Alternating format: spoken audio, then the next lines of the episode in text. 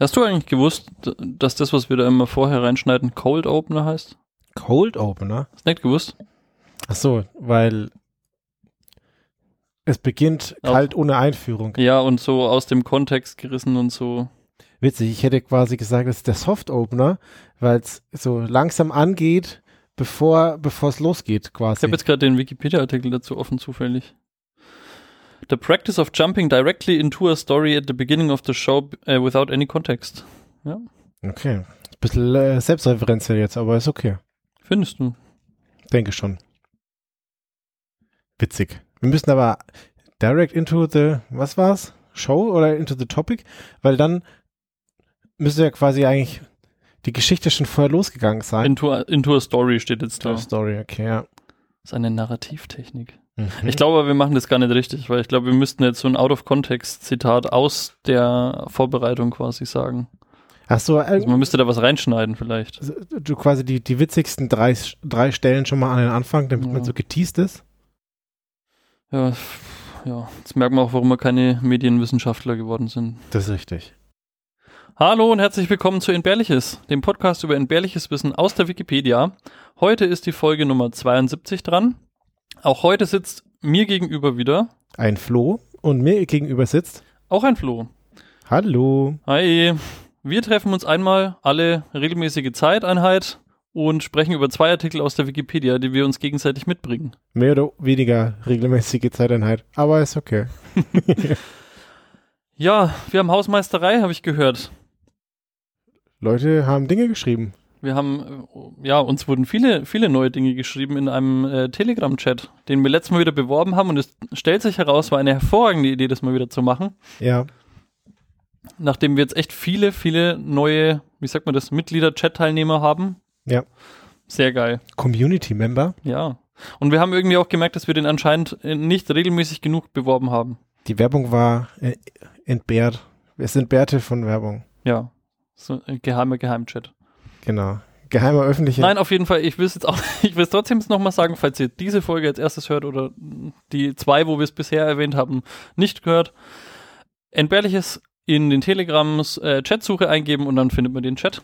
Genau. Ein Hörer oder Hörerin hatte angemerkt, dass die Person Saarland-Vergleiche immer nicht so gut findet, weil es immer so abwertend ist. Das hat mich super schockiert. Ich habe das auch geschrieben. Es ist eigentlich nicht abwertend gemeint, Ja. aber ich muss auch an der Stelle sagen, die meisten Saarland-Vergleiche kommen halt echt vom Flo, nicht von mir. Ich bin ja der, Ich bin muss der, alle Schuld abweisen. ich bin der Regionalbeauftragte für Maßeinheiten, deswegen. Aber ich habe drüber nachgedacht, ist das, also an sich jetzt so, ich, ich als nicht im Saarland lebende Person würde sagen, es ist objektiv, so wenn ich was ich sage, es ist einmal ums Saarland herumradeln, so. Das Ja. empfinde ich jetzt nicht äh, als nicht direkt als Beleidigung. Also wenn ich sowas sagen würde, so dumm wie die Leute im Saarland, das wäre irgendwie offensichtlich beleidigend. so, aber das habe ich nicht getan. ja geil. Okay. hm. Aber quasi um meinen Punkt, Punkt klar zu machen. So, ich, ich, ja, okay, ich benutze halt das Land dann für ihre Längeneinheiten. Hier ist es ein, ein, ein Urmaß. Es gibt ja auch den Urmeter und das ist jetzt halt das Ursaarland. Ist doch völlig okay. Aber dann habe ich länger drüber nachgedacht und dann habe ich festgestellt, dass es vielleicht schon abwertend sein kann, weil ich quasi das Bundesland auf äh, die Statistik reduziere. Also Länge, Größe, Einwohner, der um Umkreis und ich es nicht mehr als nicht mehr als vollwertiges Bundesland wahrnehme. Also es könnte rüberkommen, als würde ich das so tun. Ja, das stimmt und vielleicht, weil es auch das Kleinste ist. Vielleicht, wenn man da ähm, permanent immer über die Größe redet, vielleicht ist das nicht so. Vielleicht ist es deswegen. Das ist wirklich deswegen. Wir, wir ähm, nehmen gerne Einsendungen und Beschwerden entgegen, warum die Vergleiche nicht, nicht okay sind. Aber ich glaube, wir werden es einfach weiterhin machen.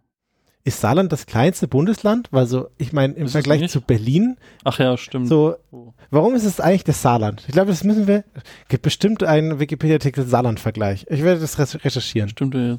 Danke, dass du mir hier nicht un ungescholten Scheiß erzählen lässt, wie sonst immer. Bitte gerne. Ja, und außerdem haben wir noch Feedback bekommen für Wahlnamen. Genau. Wir, wir, wir haben zwei Favoriten eigentlich auserkoren, die ich recht cool fand, weil das eine war Walter, Weil offensichtlich ein Wahl. ja. Und ähm, was ich auch wunder wunderschön fand, war ein Kommentar im Blog ähm, Paar Walrotti. Fand ich sehr schön, weil äh, hatte auch einen Zusammenhang wegen der Tiefe Ja, weil des der, Tenors, ja, weil der der, Opernsänger. weil unser Wahl so schön singt. Ja. Die Hälfte davon hat wahrscheinlich jetzt auch wieder nicht gestimmt. Tenor habe ich mich ein bisschen aus dem Fenster gelehnt. Also ich, ich finde beide Vorschläge schön. Pavarotti, es geht so ein bisschen schlechter über die Zunge, aber es, hat mehr, du? aber es hat mehr Witz. So. Okay, ja. Vielleicht können die Hörerinnen und Hörer sich entscheiden. Oder kriegst du einen Doppelnamen. Äh, Walter Pava, pa, Walter Pavarotti. Es geht wirklich anscheinend nicht so leicht von der Zunge. ja, zumindest mir nicht. Ja. Ja, aber Walter Pavarotti finde ich, nehme ich. Ich nehme das so. Apropos Wahl, ich habe mich zu korrigieren. Und zwar die Frequenz, habe ich ja letztes Mal irgendwie. Na, eigentlich habe ich es auch einmal, mindestens einmal richtig gesagt, weil ich hatte ja quasi alle Abwandlungen erwähnt. Mhm. Ich habe jetzt nachgeschaut. Also, wenn man eine niedrige Herzzahl hat, also 20 Hertz, Mhm. dann hat man eine niedrige Frequenz und dann hat man auch einen niedrigen Ton.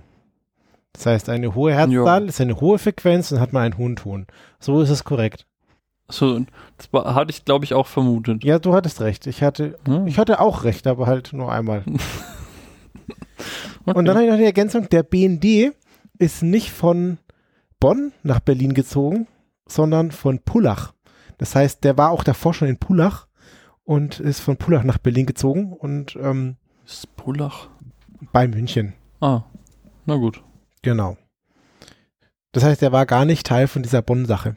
Das war im Februar 2019. Habe ich das erzählt oder du? Nee, nee, nee. Ich, ich dachte, dass der, dass kann der mich ehrlich BND, gerade nicht mehr erinnern an die BND-Sektion in diesem Bonn-Berlin-Gesetz. das war ein Einschub von mir. Ach so. Ein falscher. Ach, na dann. Hit it, Joe!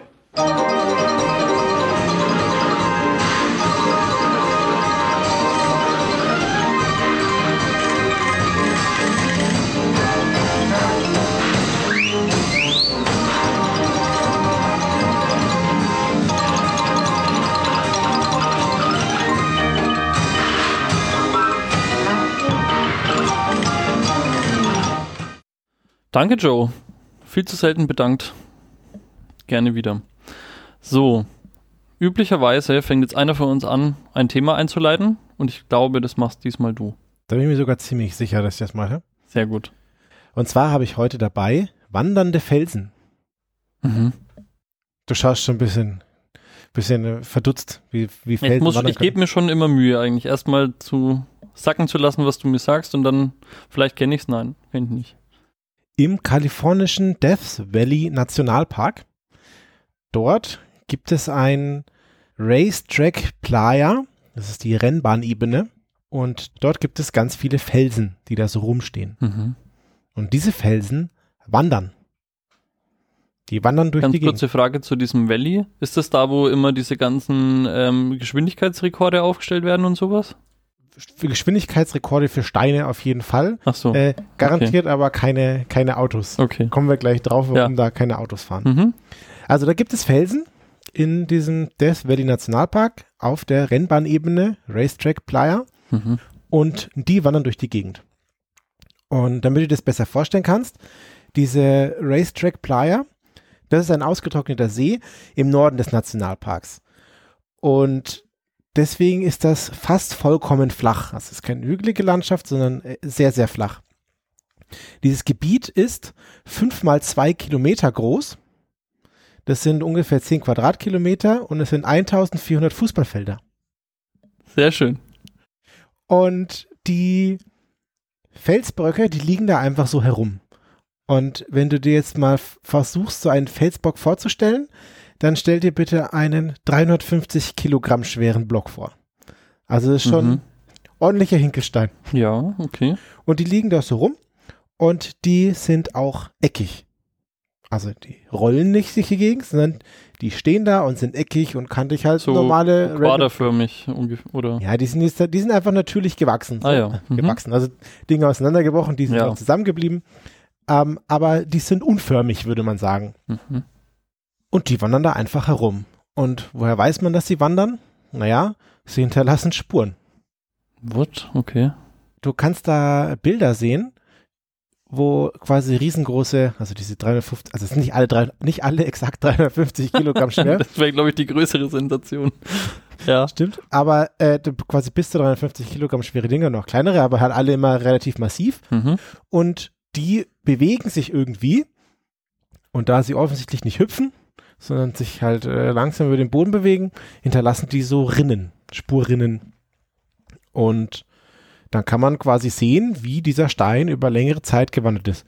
Es gibt auch so ein Foto von oben, wo man dann ganz viele Rinnen von ganz vielen Steinen sieht, die alle so gewandert sind. Okay. Es sieht bisschen, also nicht gruselig, aber ist schon ein bisschen strange, das so anzugucken. Ja. Wenn man weiß, dass die zum einen nicht gezogen wurden und zum anderen, was das für mich faszinierende ist, du hast daneben dran, also du hast quasi die Wüste und da ist ein Stein und der ist quasi bis an dich hergewandert zum Fotografen. Mhm. Dahinter ist diese Rinne, aber da gibt es keine Fußspuren oder Baggerspuren zu diesem Stein, sondern es gibt quasi nur den Stein und die Rinne, wo er vorher war. Aha. So. Äh, das finde ich, so- das sieht ein bisschen faszinierend obskur aus. Ja. Das heißt aber auch, dass, also es ohne Fremdeinwirkung hat es sich bewegt. Keine menschliche Fremd Fremdeinwirkung. Okay. Und Ich habe ehrlich gesagt keine Ahnung, wie das geht. das wussten die Leute lange auch nicht. Hm, Was man weiß, ist, dass sie meistens von Süden nach Nord- oder Nordwesten wandern. Diese Rillen, und da müssen wir mal, dass du das noch besser ver- veranschaulichen kannst, die sind wenige Zentimeter bis 1000 Meter lang. Das heißt 1000 Meter, also ein Kilometer lang ist so ein Felsen. Alter, ich habe jetzt gedacht, wir reden jetzt hier über 20 Zentimeter oder so. Nein, die können, Aha. also natürlich auch nicht alle Spuren 1000 Meter lang, aber die äh, wandern da quasi kontinuierlich durch die Gegend und bis zu 1000 Meter lang, genau. Es- Also ist auch nicht eine Seltenheit, also nicht eine völlige Seltenheit. Also es gibt quasi eine Foto und da sind äh, viele Meter Spurrillen hinter all diesen Steinen dran. Okay. Und teilweise sind diese Spurrillen exakt geradeaus. Manchmal gibt es aber auch äh, Spurrillen, die sind einfach zickzack, völlig verteilt, unterschiedlich, zufällig. Und ähm, Das heißt, die Richtung kann sich auch ändern. die also Richtung, die- prinzipiell kann ich die Wenn einmal Richtung- losgelaufen wurde, g- muss nicht. Okay. Ja. Mhm. Und diese Spurrillen, die halten sich, können sich mehrere Jahre lang halten und ähm, verschwinden aber irgendwann. Und da diese Steine natürlich Halt durch so Verwehung oder was oder einfach. Genau. Also ich, wir kommen gleich noch auf das Wetter drauf zu sprechen, ähm, aber genau, die, die, die halten sich einige Zeit lang. Und jetzt hat man das ein bisschen so untersucht und kann man sich überlegen, wie das sein kann. Naja, also wenn es da keine Menschen gibt und so, es gibt da Wind. Und im Winter gibt es dort Winterstürme. Und die Winterstürme sind auf dieser Baufort-Skala äh, Orkan, haben Orkanstärke, Baufort-Skala 12. Und ich habe rausgesucht, das sind 118 km/h mindestens. Aha. So, also Ich kenne die Skala jetzt nicht, aber ist das bis 10 oder, oder, oder bis wann ich, geht die? ich glaube, die ist nach oben hin offen, weil Ah, ja. quasi äh, 0 wird vermutlich kein Wind sein und je größer, Mhm. desto mehr Wind. Und äh, 12 sind eben 118 bis 133 km/h. Ja. Und jetzt könnte man ja, okay, weht der Wind hier durch die Gegend? Nein, das reicht nicht. Es gibt Berechnungen, wenn das der Wind alleine macht, dann bräuchte man für so einen 350 Kilogramm Brocken äh, eine Windgeschwindigkeit von 800 km/h. Okay, das So, kann ich mir auch nicht vorstellen. Ja. Genau, und das hat man dann nicht. Jetzt will man das natürlich weiter untersuchen. Es gibt aber quasi ein paar Probleme. Und zwar ist das eine Wildness Area. Und das ist ein Gebiet, das ausgeschrieben ist als ein Gebiet für unberührte Wildnis. So, das heißt, da darf, kann, soll niemand die ganze Zeit hin und rumkichern und irgendwas Mhm. tun. Deswegen hast du auch geile Bilder von der unberührten Naja, äh. Wüstenlandschaft, wo Ja. halt keiner irgendwie zu diesen ganzen scheiß Steinen stafft. Nur Ja. guckt hier einmal klopfen. Jeder, nur jeder nimmt so ein kleines Stückchen von dem Stein mit. Und deswegen sind da auch so dauerhafte Installationen, Kameras und Co. nicht zugelassen. In dem Gebiet. Aha, okay. Um dorthin zu kommen, muss man 40 Kilometer über eine Schotterpiste fahren. Mit so Autos, die mindestens Vierradantrieb, ne, mindestens, Vierrad, Ja. ja. fürs fünfte Rad am Wagen. Also da braucht man so Autos, halt so Jeeps mit Vierradantrieb und sehr hohe Autos und so weiter, damit man da hinkommt. Aber in der, die meiste Bewegung scheint dort in der Regenperiode zu sein und dort dann, dann ist aber der Zugang dorthin komplett verboten. Und warum? Weil diese, dieses Gebiet soll komplett unberührt sein und unberührt bleiben von Menschen. Und wenn du im Sommer hingehst und es ist trocken du läufst da, ist nicht ganz so schlimm. Aber wenn es quasi nass ist und sumpfig und du trittst drauf, dann hinterlässt du deine Fußspuren. Ja. Und dann ist es quasi noch viel schlimmer, der Eingriff der Menschen. Aber es gab Untersuchungen, die haben sie, im Wikipedia steht, mit GPS gemacht. Finde ich, fand ich so ein bisschen dürftig. Ich weiß nicht genau, was sie da wie gemacht haben, aber sie haben Steine kartiert und die Position überwacht. Also, damit sie nicht nur irgendwie äh, vom Jahr und vom Jahr drauf dann die unterschiedlichen Positionen der Steine sehen. Ja, aber das verstehe ich irgendwie nicht. Wie, was haben die da mit GPS gemacht? Ich glaube, ja, pass auf, sie haben die, wie auch immer, die Steine, äh, die Positionen bestimmt und aufgezeichnet, sodass man den Verlauf bestimmen kann. Also halt so eher so Satellitfoto oder so. Ja, das stand da nicht. So deswegen kann ich dir, bin ich Weil ich meine, also mein Verständnis von GPS ist jetzt irgendwie, eine, hat einen Tracker angebracht und dann wüsste man, wo der Tracker sich befindet, aber das geht ja nicht, wenn keiner dahin kann. Das ist auch meine Vermutung, dass es halt irgendwie so eine Ausnahme gab, aber kann ich dir leider nicht Okay. beantworten. Mhm. Mit zum Spuckrohr einfach den Tracker so hingeschossen. Genau. Und sie haben jetzt die Steine überwacht und haben dann äh, verschiedene Positionen gehabt. Und jetzt ist sehr interessant, die Größe, das Gewicht und die Form hat keine Auswirkung auf die Geschwindigkeit und die Geradlinigkeit, Mhm. sondern die Geschwindigkeit und die Geradlinigkeit hängt eher von der Position der Steine ab. So, das heißt, wenn ähm, geradlinige Spuren da sind, dann ist, dann sind sie in so einem natürlichen Windkanal. So. Und wenn sie so Zickzackspuren haben, dann ist, sind sie in einem Gebiet, wo zwei Luftströme aufeinandertreffen. Und dann bläst es halt unterschiedlich stark. Also du kannst, wenn du so ein Tal hast und hast da irgendwie links und rechts zwei Löcher drin und mal bläst es da rein und mal da rein. Und wenn es quasi, wenn die Steine an einem Ort sind, wo diese beiden verschiedenen Windrichtungen aufeinandertreffen, dann wandern die mal links und mal Mhm. rechts. Aber die, also du hast ja schon gesagt, dass die ähm, Richtung unterschiedlich sein kann von Stein zu Stein. Oder? Ja, also, das also ist ein großes müssen, Gebiet, ne? ja, ja, aber, 14.000 aber nicht alle Steine wandern nach Westen oder so. Sondern Nee, nicht, nicht, also das von der Position abhängt, wandern Steine, die beieinander sind, schon eher ähnlich. Aber quasi auf das gesamte Gebiet Mhm. äh, verhält es sich unterschiedlich. Okay. Ähm, genau, das ist also quasi, wenn du in einem natürlichen Windkanal bist, eher in die eine Richtung nur und wenn da mehrere Luftströme aufeinandertreffen, dann variieren die halt und dann äh, wandern die unterschiedlich. Und jetzt gibt es da diverse Theorien zu, wie das sein kann. Und was wir wissen ist, dass sie sich bewegen. Wir wissen jetzt auch, wie sie sich bewegen, aber wir wissen noch nicht so ganz so richtig, warum und wie das funktioniert. Es gibt drei Theorien und ich habe auch noch eine Lösung. Ich habe noch eine Frage. Ja. Sind die Steine, liegen die auf der Oberfläche auf oder sind die, also ist ein Teil von so einem Stein unter der Erdoberfläche so vergraben? Die stehen da mehr so drauf. Okay. Also ich glaube, es hat noch keiner einen ausgebuddelt, weil das wäre äh, das Schlimmste. Ja. Aber die, die stehen da, also es ist nicht, dass irgendwie 90 Prozent unter, unter dem Ding ist. Ja, aber halt, keine Die Ahnung, normale. Felsen sind ja schon eigentlich eher so im, also halb bedeckt irgendwie so vom Erdreich. Ja, nee, aber die liegen schon mehr Auf. oben drauf. Okay. Mhm. Genau, es gibt drei Theorien. Die erste Theorie ist, dass es Bakterien gibt, die im Boden sind. Und wenn die Regenzeit losgeht, dann werden die Bakterien aktiv und dann bildet sich so ein Schmierfilm und das verringert die Reibung. So ist eine Theorie. Die zweite Theorie ist Eis. Und aber das, Moment, aber wenn die Reibung reduziert wird, ist ja immer noch nicht die Kraft klar. Also ist das dann der, der Wind ist dann die Annahme. genau, der Wind, Ah ja, das, der, der okay. Wind trägt, also was wir jetzt schon sicher wissen, ist, dass der Wind dazu beiträgt. Aber wir wissen noch nicht ganz, äh, was quasi alle, Mhm. was quasi den Rest dafür sorgt, dass der Wind das tun Ja, okay. Das ist so eine Folge, da kann man wieder beim Denken mir zuhören heute. Dann haben wir das Eis. Nachts im Winter bildet sich dort Eis. Die Eis, die Steine rutschen auf so eine Eisscholle drauf.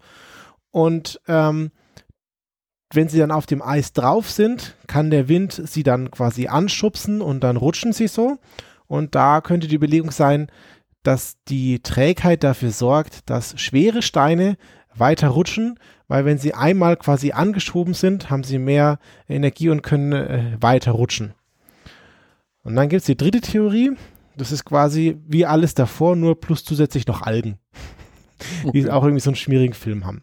So, und das sind so Theorien, die man lange quasi sich überlegt hatte und so lange hin und her dachte, hm, was könnte es jetzt sein? Irgendwie eine Mischung daraus.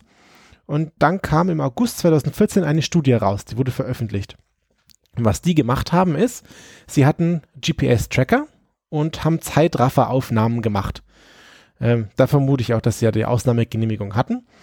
Und sie haben dort 60 oder mehr als 60 Steine dokumentiert für einen gewissen Zeitraum, das weiß ich gar nicht.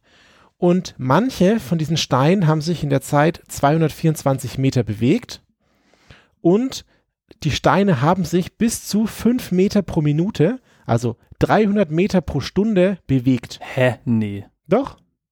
Krass. Also ich hätte mir das so ganz minimal, so Millimeter, keine Ahnung, ein Millimeter in der Woche oder sowas halt vorgestellt. Okay, krass. Und jetzt haben sie das genau angeschaut und damit die sich bewegen, gibt es ganz bestimmte Voraussetzungen. Und zwar muss sich eine dünne Eisschicht bilden um den Stein auf den Boden. Mhm. Das heißt, das passiert nur im Winter. Der Winter ist auch Regenzeit, da ist das ganze Gebiet feucht. So, das heißt, es kann sich da Eis bilden. Und dieses Eis ist dann wenige Millimeter dick, diese Eisdecke.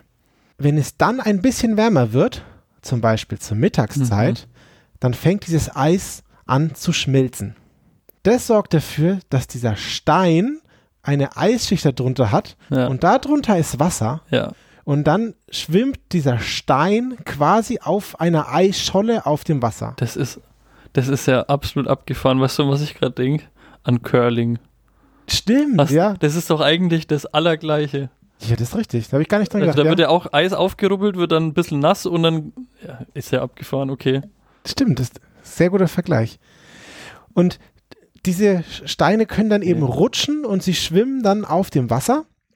Und dann reicht nur noch äh, quasi ein Wind auf der Baufort-Skala von 3.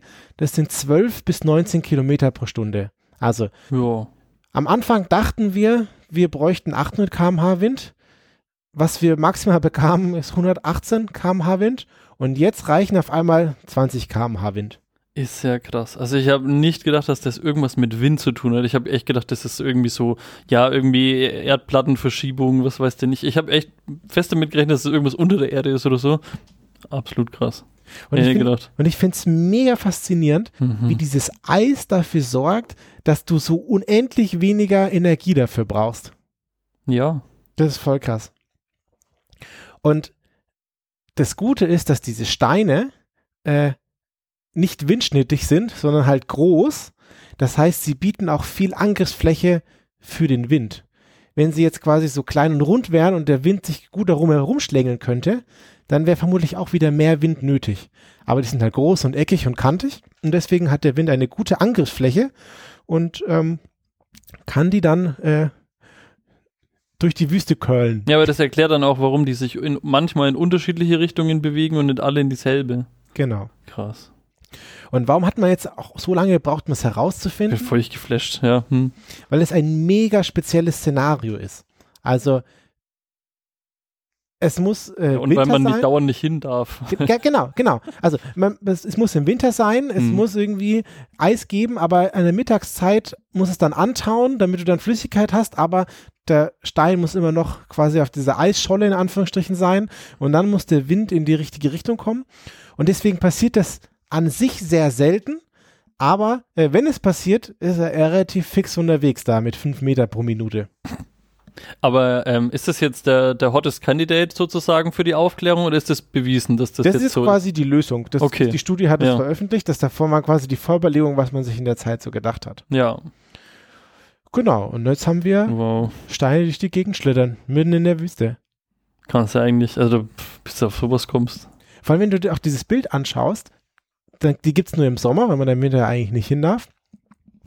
Und dann hast du einfach komplett trockenes Land. Und das quasi, dass man sich dann überlegt, dass das Eis im Winter dafür sorgt, dass die sich bewegen, das ist, äh, fand ich mega faszinierend. Ist ja krass. Ich habe jetzt mal nebenher kurz ein Bild gegoogelt, weil ich konnte es nicht fassen. Das sieht ja echt krass aus. Wir haben dem oder der Userin HSTT 24,1% von dem Artikel zu verdanken. ja, danke. Vielen lieben Dank. Wow. Ja, also das brauche ich jetzt noch ein bisschen hier. Ich bin jetzt so, da bin ich jetzt erstmal abgetaucht in mein eigenes äh, Rabbit Hole, um mir da Bilder anzuschauen. Das ist richtig krass. Freust du dich schon auf Eiskunstlaufen im Winter? Ja, als Kunstlaufen ist ja halbwegs okay, da weiß ich wenigstens, woher die Kraft kommt.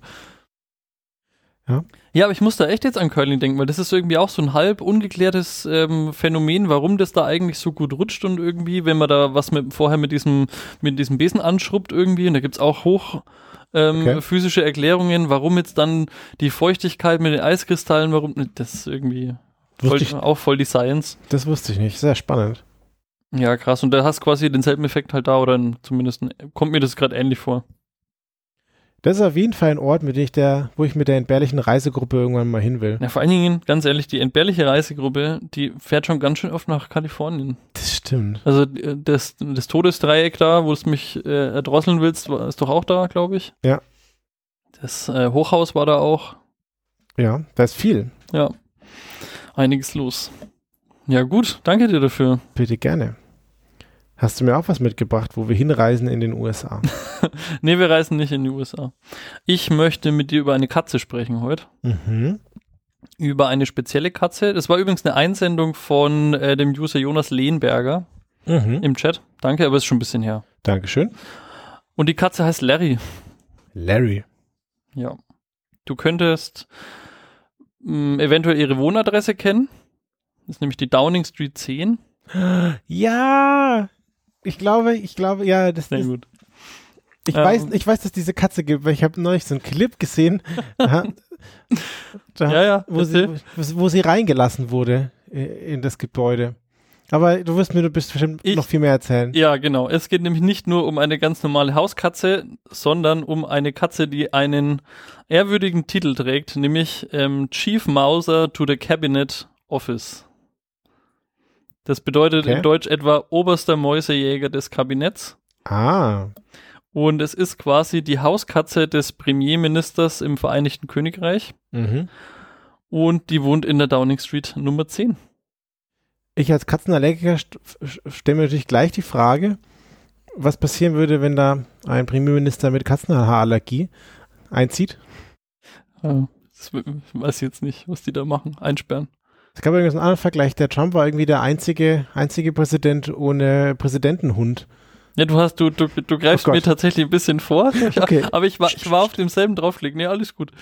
Ähm, wir haben also damit ähm, äh, die welts einzigste Katze, die verbeamtet ist.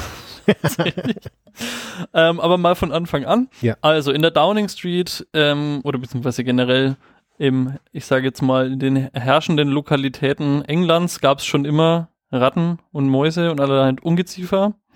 Und so hat man sich früher, also nicht nur jetzt in Regierungskreisen, sondern auch so in Gaststätten oder so, ähm, Katzen angeschafft. Also so- das ist quasi der Grund, warum sie domestiziert sind irgendwo, Mhm. um quasi Jagd auf so ja, kleinen, kleinen Nager, die unerwünscht sind im Haus zu machen. Der, ja, ich sage jetzt mal, der erste in Anführungsstrichen dokumentierte Fall geht schon zurück auf äh, Heinrich den Sek nee, Achten.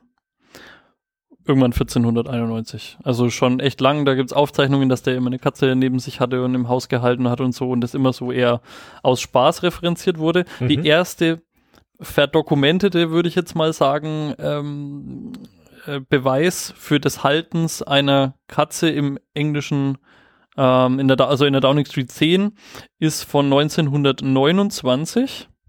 Da gab es nämlich, ähm, also eine Akte, die aufgrund übrigens des Freedom Acts von 2000 veröffentlicht worden ist, was ich Ja. ziemlich cool finde, weil mehr Daten für alle, sehr gut.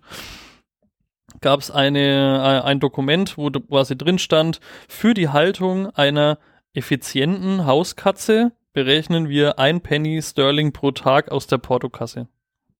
Sind Okay. quasi aufzuwenden als Ausgabe, Ach so, die okay. man Ich, ich wollte gerade, ich, verbucht. ich hatte es erst so verstanden, dass die äh, als, als Consulting-Dienstleistung einge, ein, ein, angemietet wurde von jemandem, aber es war einfach nur die Haltung dieser Katze. Es wäre auch lustig, wenn die Katze quasi Consulting machen würde, wie, wie man die Mäuse fängt. Und werden die Bediensteten quasi angewiesen, wie man das macht. Ja. Naja, auf jeden Fall im April 1932 wurde dieses wöchentliche Budget auf 1 Schilling und 6 Pence erhöht. Was war es davor? Ein Penny Sterling. Okay, Ja, Geld, Geldzeug hat sich geändert. aber es klingt nach einem, einer sehr starken Vervielfachung.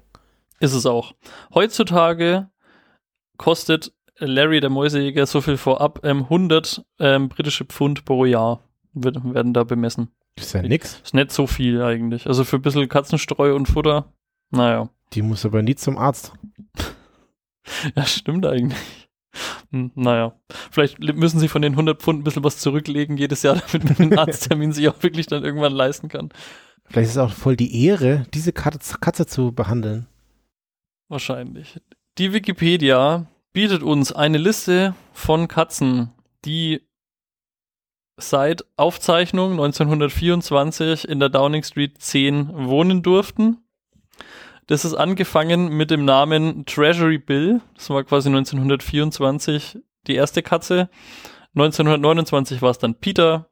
1937 bis 1940 Munich Mauser. Dann hatten wir noch Kandidaten wie Nelson, Peter der Zweite, Peter der Dritte, Mhm. Peter, also äh, quasi mit A hinten dran. Wilberforce, Humphrey, Sybil und jetzt eben Larry. Okay, also ich hatte, hatte erst gedacht, dass quasi Larry vielleicht einfach der generische Name ist für die Katze, wer auch immer da wohnt. Und dann stelle ich mir jetzt aber die Frage, stell dir mal vor, ein, ein Larry wird der Premierminister. Ja, ja, können schon, können schon komisch werden. Ähm, die Katzen sind, ja, habe ich ja vorhin schon gesagt, ähm, verbeamtet. Das heißt, sie gehören auch nicht zum amtierenden Premierminister dazu. Mhm. Also es gehört, das passiert selten, dass die Amtszeit eines Premierministers ähm, und dem Chief Mauser deckungsgleich ist, weil Ja. die Katze war entweder schon vorher da oder ist noch nach dem äh, Premierminister bzw. Pre Premierministerin noch da. In Deutschland würde ich sagen Beamter und kein politischer Beamter. Politische Beamte sind quasi an die Laufzeit von dem, wo sie dazugehören, Ah, okay. gebunden. Da weißt du wieder mehr als ich. Ich habe dann irgendwie noch ein bisschen rumgeklickt und dann kam es jetzt so auch zum Draufklick der Woche. Und es gibt nämlich auch in der Wikipedia eine Liste der Heimtiere im Weißen Haus. Der Was- Heimtiere im Waisenhaus. Also das ist, es hat mich besonders fasziniert, dass das eine deutsche Liste ist, weil der englischen Wikipedia hätte ich sowas jetzt zugetraut, dass die halt wegen, äh, also auflisten, welche Haustiere der jeweilige Präsident immer dabei hatte. Mhm. Ähm, die gibt's aber auch in Deutschland jetzt. Also, dass das die Relevanzhürde übersprungen hat, hat mich echt gewundert. Und die Liste ist auch erschreckenderweise super gut gepflegt. Übrigens auch die vorherige Liste, also die Namen der, ähm, äh, der Katzen. Da ist auch jetzt schon bei Larry der neue englische Premierminister ähm, ähm, Sunak da quasi dabei, der ja jetzt erst Ja. kürzlich sozusagen ins Amt eingeführt würde. Also das heißt, selbst so eine irre irrelevante Liste wie die Liste der Katzen im, in der Downing Street 10 wird da aktuell gehalten, finde ich ziemlich geil. Das frage ich mich ja jetzt mal, das ist ja als mein Einschub. Das frage ich mich ja tatsächlich, wie die das hinbekommen. So. Also es gibt ja mal, also wenn du in der Wikipedia an der Seite diese, diese Kästchen hast oder so, es gibt ja diese zentrale Wikidata-Sache, wo man quasi den Wert referenzieren kann und dann endest du es an der einen Stelle und ist überall aktuell. Aber wenn du da irgendwo im Fließtext eine Referenz auf den aktuellen Premierminister hast, Ja. dass du dann die alle Stellen, wo, na gut, du kannst dann alle gucken, wo der früher äh, getaggt wurde und dann musst du da die Stellen finden und anpassen, aber schon faszinierend. Also wenn meine Wikipedia-Beobachtungsliste mal jemand findet, das ist auch einfach, da muss ich mich davon differenzieren oder sagen, mein Account wurde gehackt, weil das sind so, also so ein wilder Themenmix aus allem möglichen Scheiß, irgendwelche Rennradfahrer, die seit 2011 nicht mehr aktiv sind oder so, halt, äh, ja. Aber ich frage mich, ob das sich für das Vereinigte Königreich langsam lohnt, irgendwie das die Premierminister austauschen zu automatisieren. So, das scheint häufig und schnell zu passieren. Naja, also lass uns mal nochmal zurückkommen zu dieser Liste der Heimtiere im Weißen Haus. Heimtiere ist auch so ein komisches Wort irgendwie eigentlich, aber eigentlich, also ich finde, es sollte Haustiere heißen, aber gut. Ich bin dann mal so ein bisschen durchgescrollt und ich fand es ziemlich witzig. Ähm, ich habe natürlich unten angefangen. Der ähm, Gott, sorry. Ich wollte, Ich bin so doof. Ich habe verstanden, im Waisenhaus. So im Waisenhaus, also nicht im Weißen Haus. Ich hab- nein, achso, Okay. ich meinte im Weißen Haus. Ja, Gut, okay, okay. sehr gut. Jetzt gibt es noch ein bisschen Ah, mehr Sinn. Schön, dass wir jetzt wieder über dieselbe Sache reden. Herzlich willkommen.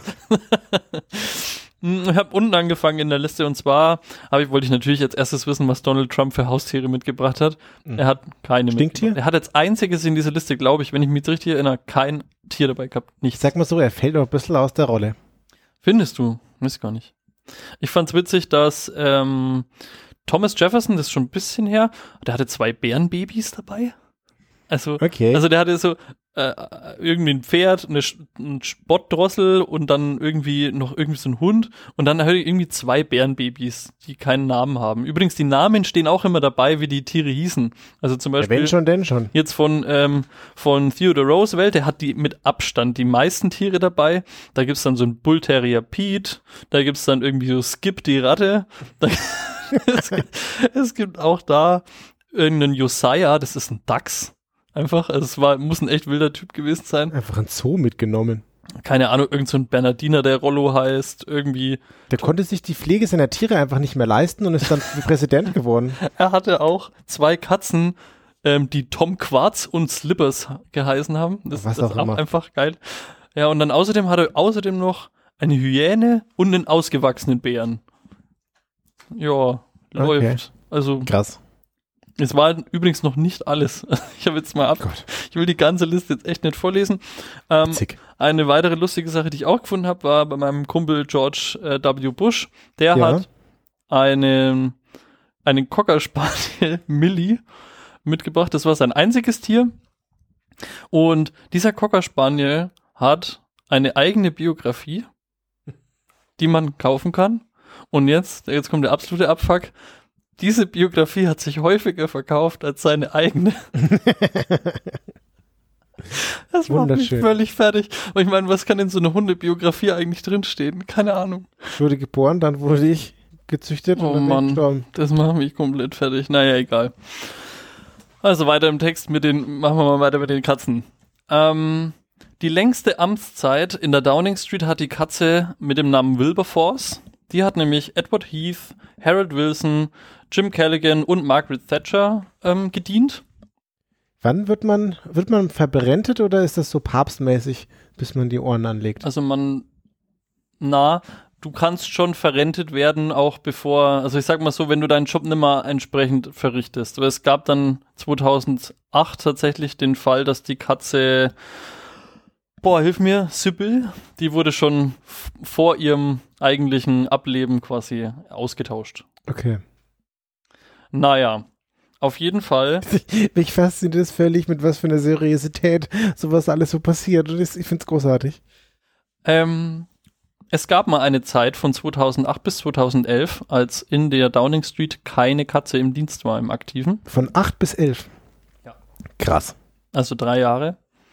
Und während dieser Zeit gab es eine Häufung von Sichtungen, also wenn Kameras aufgerichtet waren, von Ratten und Mäusen. Nein. Im Januar 2011 werden Fernsehaufnahmen des Senders ITN ähm, äh, veröffentlicht, die wiederholt vorbeihuschende Ratten auf den Stufen der Downing Street Nummer 10 sichten. Ich habe mir natürlich, ich habe keine Ah. Kosten und Mühen gescheut, ähm, archive.org angeworfen und habe mir diese News auch nochmal gegeben. Ich habe mir auch Bilder angeschaut. Es ist super verpixelter Pixelkram, also ich hätte da nichts erkannt, aber gut. Ähm, als es auch, also keinen Chief Mauser sozusagen im Dienst gab, wurde auch von der Presse diese Häufung von Ungeziefer angesprochen. Und es wurde von dem damaligen Premierminister an, ähm, angekündigt, dass es keine Pläne gibt, eine Katze mit der Lösung dieses Problems zu beauftragen. Beauftragen ist ja das, das Signalwort. Mhm. Trotzdem haben dann Zeitungen am folgenden Tag äh, berichtet, dass es laut dem Pressesprecher von der Downing Street eine sogenannte Pro-Cat-Faction, also eine Pro-Katzen-Fraktion innerhalb der Downing Street 10 gibt, ähm, sodass sich bald Gerüchte über eine Neubesetzung des Postens Chief Mauser ähm, auf der äh, Cabinet quasi gebildet haben. Und die Gerüchte wurden dann auch am 14. Februar 2011 wurden die dann wahr. Und da hat dann der Evening Standard berichtet, dass jetzt eine Katze namens Larry von der Familie von David Cameron und ihm selbst, also dem damaligen Premierminister, aus dem Tierheim von Battersea Dogs and Cats Home abgeholt wurde und ausgesucht und mit den Spezialfertigkeiten sehr gutes Jagen von Mäusen und anderen äh, Tieren quasi seine Bewerbung abgegeben hat, will man fast sagen. Das ist ja großartige PR, die du da für dich machen kannst. Also, du kannst ja großartige Bilder schießen, wo du dann im Tierheim irgendwie so eine Katze rettest Ja. und die dann da einziehen lässt. Ich finde es so Wundervoll. Ich finde es so gut. Und also, sie nehmen das auch, also ich ka- kannte das tatsächlich gar nicht. Ich wette mit dir, jeder in ähm, UK weiß einfach um diese Katze Larry, bin ich mir ganz sicher eigentlich, aber also ich weiß nicht, du kanntest das anscheinend auch nur mal vom Hören. Ja, ich, also ich hatte gesehen, dass da halt so eine Katze gibt und die dann da reingelassen wurde und ich habe mir schon gedacht, dass sie nicht jede streunende Katze da reinlassen. Also es gibt ja die Regierungsseite ähm, gov.uk, also den Internetauftritt. Und da hat natürlich Larry Chief Mauser auch seinen Eintrag. Einfach, du kannst da in dem Ah. Menü, das ist gar nicht so versteckt, einfach.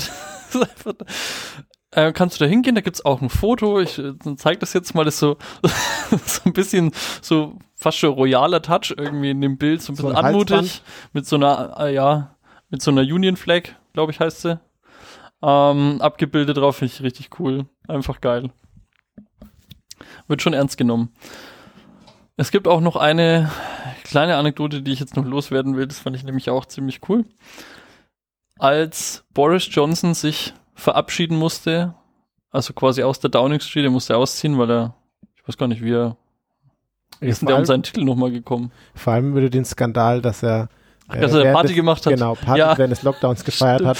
Ich weiß nicht, ist er, hat er, ist er selber zurückgetreten oder wurde er gegangen? Ich weiß gar nicht mehr genau, Weiß wie das war. Das ist schon so viele äh, Premierminister her, da kann ich mich nicht mehr erinnern. Boris Johnson hatte auf jeden Fall einen Hund, Dylan. Und er hat bei seiner, ich sage jetzt mal, Abschiedsrede, hat er gesagt, wenn sogar Dylan und Larry, also die Katze, ähm, ab und zu ihre Differenzen und Streitigkeiten beilegen können, dann werden das wohl auch wir von der konservativen Partei schaffen. Sehr großartig. Ich find's so gut. Und das ist aber halt auch ein Typ, dafür muss man ihn dann wieder mögen, für so einen Vergleich einfach. Und es gab dann, also ich habe dann da auch noch ein bisschen gegoogelt, es gab da wirklich auch irgendwie Berichte, dass die ab und zu mal, also sowohl der Hund als auch die Katze, so ein bisschen so ähm, Kratzer, also so Scratches hatten voneinander, weil die sich echt nicht abkonnten. Aber es, gibt, es gab wohl auch harmonische Zeiten. From time to time. Wunderschön. Es ist so gut. Ja, und dann würde ich sagen, sage ich danke an Matthew Edwards für 31,2 Prozent. Dankeschön. Ja, ich danke dir für diese ganzen Kattenfakten, Cat Facts. Cat Facts, Wahlfakten. Habe ich heute vermisst. Ja, nächstes Mal dann wieder. Ja, Es ist unfassbar. Das erinnert mich auch so ein bisschen an den, äh, wie heißt der, den deutschen Abgeordneten Mierscheid. So, also den gibt's ja nicht in echt, aber das ist irgendwie so ein Spaß in diesem völlig ernsten Ding, finde ich gut. Kann ich nur ich finde es unterstützen. einfach wirklich schön, dass es diesen Titel gibt. Ich finde, der, der geht auch schon so, so, so gut von der Zunge und dass diese Katze dann eigentlich so auch als verbeamtet auch irgendwie gilt halt, ja. Ja. Ist geil. Jo, Wunderschön. Dann danke ich dir. ja, danke dir auch für dein Thema. Bitte gerne.